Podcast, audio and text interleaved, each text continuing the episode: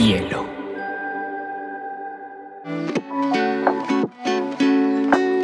Hola, bienvenidos a Te Cuento News, un espacio donde analizaremos las noticias más importantes del mundo digital y la Web3 en menos de 20 minutos.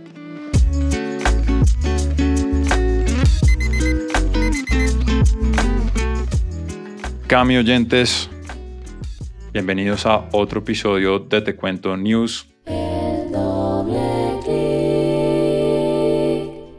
Hoy, jueves 6 de octubre.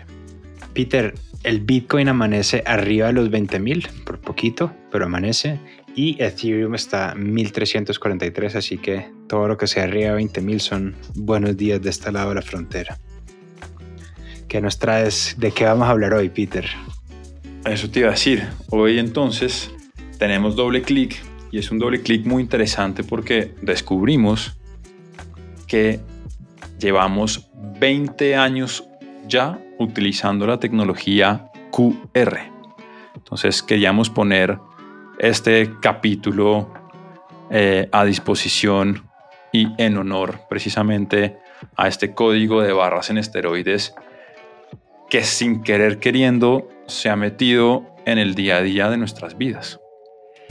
Peter, cumplimos 20 años desde que se hayan inventado, pero digamos que, su, su, acogimiento ha sido gradual y sobre eso vamos como a profundizar un poquito. Así que cuéntanos dónde, dónde y cómo arranca esta historia.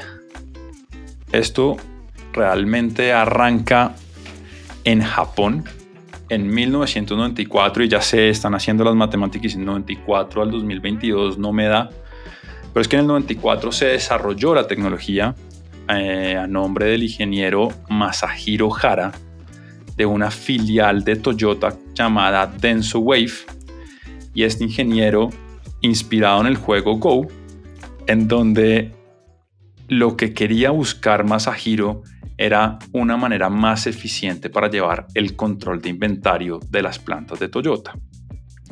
Ahora bien, hablamos de que se cumplen 20 años porque precisamente fue en el 2002 cuando en Japón se empezaron a comercializar los primeros smartphones con lectores de código QR incorporado, en donde empezamos a contar realmente la usabilidad de esta tecnología en nuestro día a día.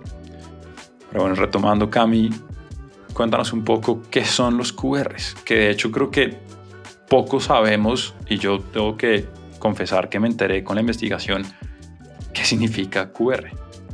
Peter, QR es de Quick Response, esto es respuesta rápida y básicamente pues, eh, se refiere a la capacidad de entre que tú lo escaneas y te dirige a algún lado. Eh, los códigos QR son como, pues es un poquito la evolución de los códigos de barra. Esto sí es una metáfora acertada, son los códigos de barra en esteroides. Y los códigos QR en realidad lo que son son una matriz pues como bidimensional de módulos, como blancos y negros. Y hay más o menos según la cantidad de módulos que tengan, hay de versión 1, que son de 21 por 21 módulos, hasta la versión 10, que son 177 por 177 módulos. Entre más módulos, más información puedes almacenar, más, más, más, más variado puede ser tu información el, balance que yo hago a los códigos QR, repite, pues sí, pues no yo, pero es que los códigos QR básicamente son el puente entre el mundo físico y el mundo digital. Es la manera más fácil que tenemos de acceder a una información digital, a, una información específica, pues en, todo este mare magnum de datos y de direcciones que hay digitales. Entonces, tampoco creo que sea coincidencia que se estén dando tan cerquita del metaverso, que es esta interacción del, del mundo físico con el mundo digital. Así que pues nada, es, es, la razón por la que se han vuelto tan importantes en nuestra vida es porque cada vez son, son más cercanas a estas realidades de papel que pues, las realidades de datos que las realidades de carne y hueso. Hay una analogía que me gusta mucho utilizar y es que los códigos QR se asemejan mucho a cuando en Harry Potter cogen este diario y las imágenes empiezan a moverse y empiezan a, a tomar vida. Los QR son precisamente como ese, ese, ese, ese puente entre el mundo offline, como tú bien mencionabas, con esa capacidad de interactuar a través del Internet. Chévere. Pues ahorita llegaremos allá, pero te tengo, te tengo más sobre eso. Pero, Peter, ¿para qué diablos sirven los códigos QR? sirven para muchas más cosas de las que uno cree. Y por lo menos a mí me pasaba, Cami, que cuando pensaba en QR, los tenía bastante subestimados. Y haciendo la investigación dije, uso QR por lo menos 10 veces al día. Y si quieren, comencemos. Primer uso, acceder a pasarelas de pago para poder hacer transferencias bancarias de manera eficiente. Y aquí hay dos casos muy interesantes. El primero es Mercado Pago en Buenos Aires, que cuando decidieron irse a estas transacciones del mundo offline y empoderar a estas cadenas de comercio retail pequeñas y medianas, invadieron Buenos Aires y después toda la Argentina a partir de códigos QR, al punto que hoy se puede decir que el 80% de los comercios retail en Argentina tienen un cartoncito con QR para que se puedan hacer estas transacciones. Y hay un caso similar en Colombia con los QRs Bancolombia que comenzaron en Medellín, porque Bancolombia precisamente su sede central es allá, pero ya se está viendo de manera verdaderamente popular en el resto del país, en donde es común pagar con un QR en las tiendas de barrio, en las droguerías, en las pequeñas farmacias, en las heladerías, entre otros establecimientos de comercio. De hecho, hubo una investigación el año pasado porque algo que aceleró la adopción de esta tecnología fue precisamente el COVID-19, que al poner protocolos de no contacto, esta es una tecnología que no requiere contacto, entonces permitía hacer pagos sin contacto y muchos establecimientos de comercio empezaron a utilizarlo precisamente para seguir estos protocolos sanitarios.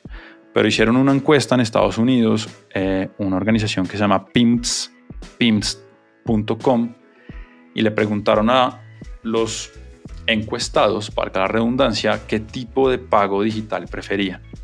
Y el QR apareció en segundo lugar detrás de las tarjetas que uno sube al celular, tipo Apple Pay o muchos bancos ya lo tienen también como, como modo de tarjetas digitales, pero aparece por encima de las tarjetas contactless o sin contacto, aparece por encima de las billeteras digitales y aparece por encima de eh, el pago de créditos en los, en los puntos de pozo, las mismas cajas registradoras. Peter, para sumarte a eso, te, tiro el dato que en una encuesta que hicieron en Japón el año pasado, más del 90% de la gente encuestada dijo que se sentía sumamente satisfecha con el código QR. El, para tener un poquito de perspectiva, ningún método de pago nunca había tenido arriba del 70% en este tipo de encuestas, así que nos da luces alrededor de este tema. Y en un estudio, pues en, según Mastercard, del 2020 al 2021 el subió 79% el, el número de pagos sin contacto, pues evidentemente por, por la pandemia, pero también habla como del, del impacto que tuvo como estas, tecnologías en, en, nuestra vida. Y para cerrar, digamos que esta usabilidad de pasarelas de pago no solamente son los, no es la banca tradicional o estas pasarelas como tú gustas llamar tipo Web 2, eh, sino que la semana pasada Bitso anunció precisamente la capacidad de recibir pagos QR en establecimientos de comercio para poder pagar con criptomonedas en el uso diario de las personas, con un piloto que comienza, adivinen en dónde. En la Argentina. Buenos Aires, claro. Peter, eh, yo estoy haciendo un poquito de research y te tengo los casos más curiosos de uso de código QR que encontré. Todo esto en China, pues India, que son como los, los grandes, pues quienes más rápido adoptaron esto. Y en China, Peter, es muy tradicional que en los matrimonios las novias y los novios tengan escarapelas con códigos QR. En caso de que si usted se le olvidó dar el regalo, pues ahí tiene muy fácil la oportunidad para, para darles. Pero, pero espera, espera, porque pensé que no se podía caer más bajo que hacer lluvia sobres, pero ya tener un QR en escarapela el día de su matrimonio es, creo que estamos, estamos ya en ese extremo imposible superar.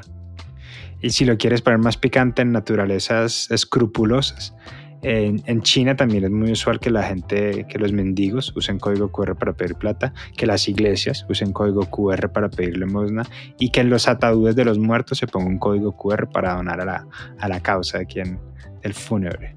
Bueno, por eso me gusta. Eh, aquí hago explícito que el día de mi muerte quiero un QR con donación a una causa de impacto sostenible. Por favor y gracias. La adopción de cripto, asumo. No, porque me toca revivir y revivir y, regañar.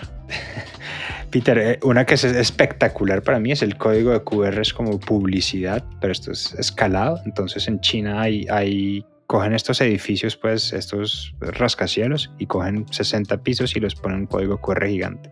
Entonces uno escanea eso y eso te lleva a cualquiera que sea la pauta. Y la que es todavía más interesante es que cogen drones y los orquestan para armar un código QR en el cielo y tú escaneas ese código QR y te lleva a algún lugar esa, pauta. Espectacular.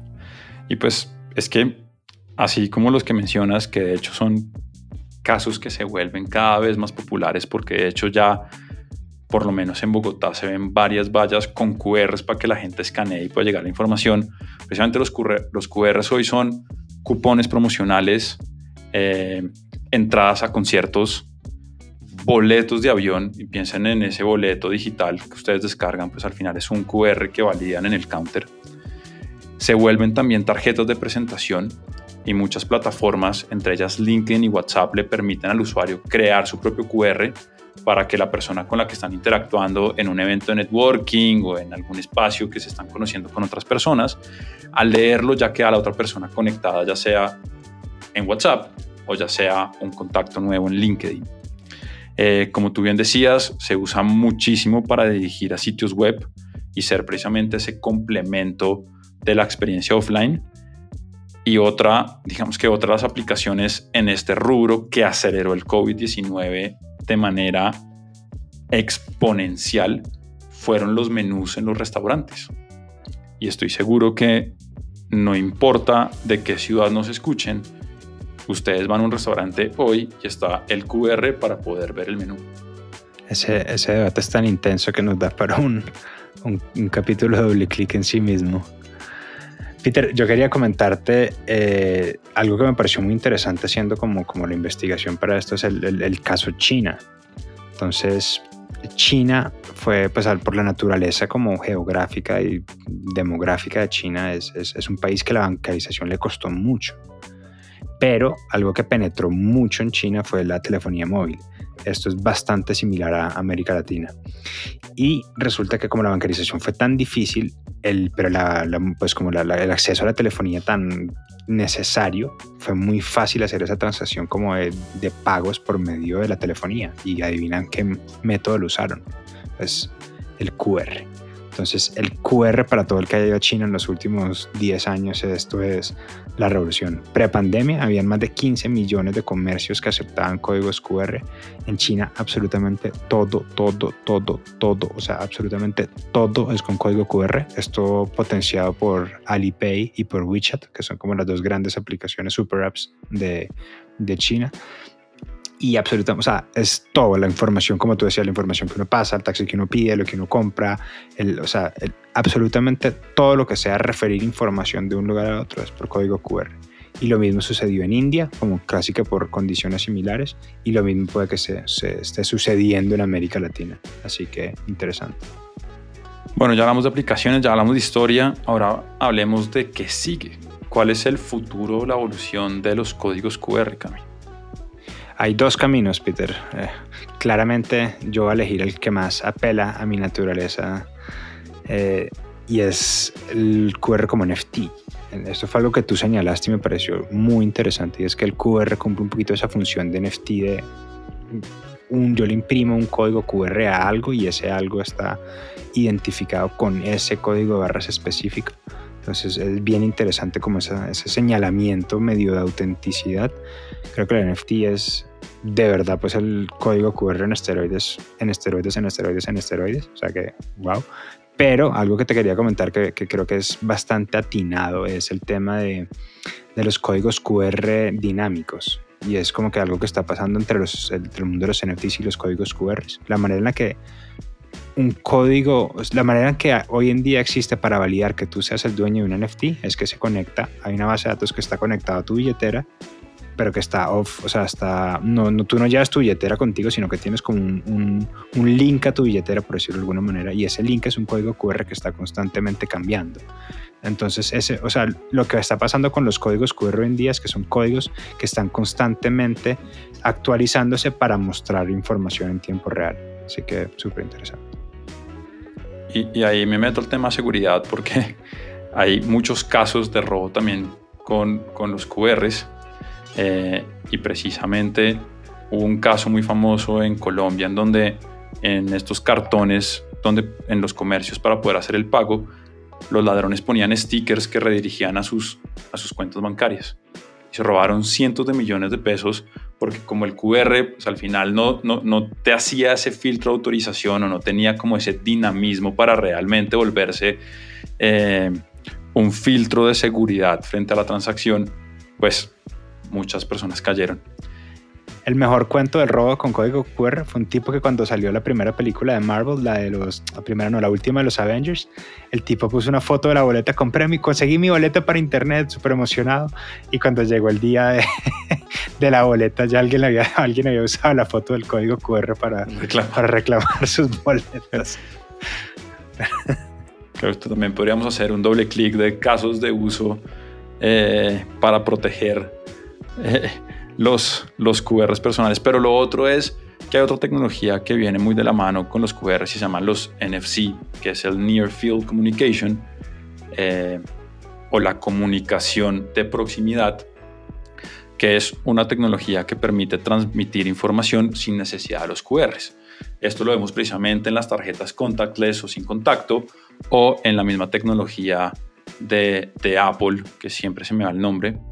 Ayúdame ahí eh, se llama AirDrop. Con la tecnología AirDrop, en donde ya también la información puede pasar sin necesidad del el escaneo de un código per se. Bueno, muy interesante. Feliz cumpleaños QR. Peter, sí, muy, nos, nos, es muy importante el, el, rol que juega esta cosa en nuestra vida. Así que bueno, saludo a todos nuestros oyentes y oyentas que tengan una buena semana y nos vemos el martes. No sé si oyentas. Ni oyentas ni nos vemos.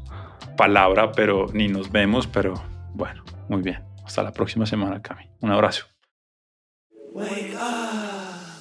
See the sky, see the clouds amongst the sun. See the day for everything it could be. Stop treading on that snooze button. Bielo.